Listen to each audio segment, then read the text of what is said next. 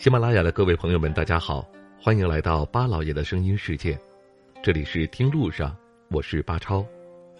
在生产力低下、科技不发达的古代，人们面对神秘的大自然总是心怀敬畏，认为山河日月等都各有其神，支配着作物生长与人间祸福。所以，人们就根据自己的想象，创造了各路神灵，以祈福纳吉、消灾弥祸。自然而然的就留下了很多用来祭祀的神庙建筑。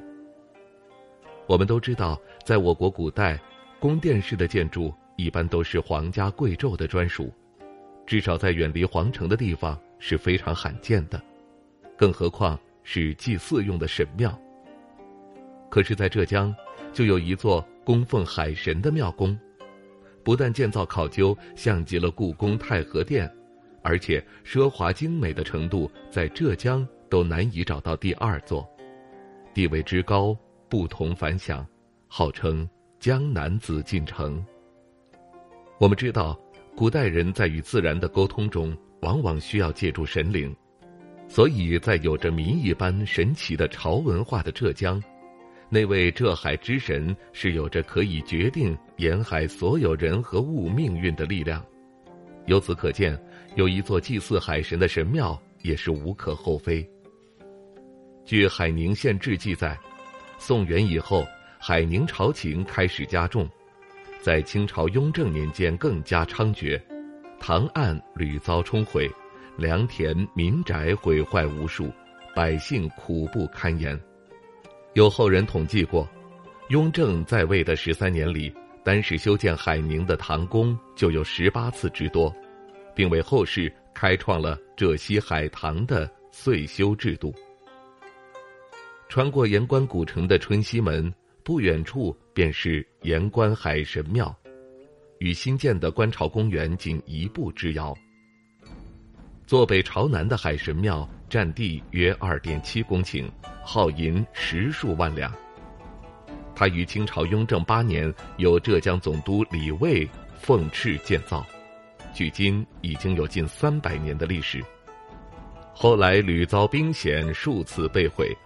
我们现在所见的海神庙的大部分建筑都是光绪十一年，也就是一八八五年重建的，整体规模也缩小了三倍之多。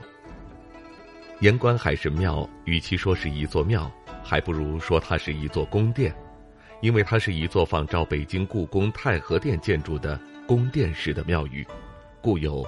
银銮殿之称。从现存的遗迹可以看出，其规制完整、布局严谨、做法考究，处处彰显着皇家的风范。民间俗称其为庙宫，也有人称其为江南紫禁城。盐官海神庙正殿中供奉着传说中的浙海之神，有传说他是雍正十四帝胤禛。也有传为宋元明时江南诸地祭祀的海神中正王李禄，两侧则是供奉着五代时期吴越的国主钱镠和春秋时期吴国的大夫伍子胥。殿宇内随处可见皇室专用的团龙团凤式绘制图案，廊柱、台阶等全部用优质汉白玉精琢而成，石栏板上还雕刻着精美的花纹。奢华精美的程度，像极了微缩版的紫禁城金銮殿，在浙江都找不出第二座。正殿的后面有一座汉白玉石制的八角重檐攒尖顶玉碑亭，里面是雍正、乾隆父子两代的御笔碑刻。盐官海神庙是全国重点文物保护单位，具有极高的历史地位。它是我国保存最为完整的海神庙之一，也是江南地区现存规模最大的敕建官式建筑遗存，更是我国官式结构与地方文化有机结合的典范建筑。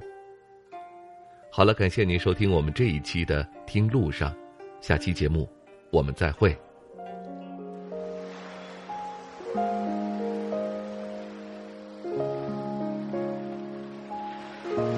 人之所以爱旅行不是为抵达目的地而是为享受旅途中的种种乐趣。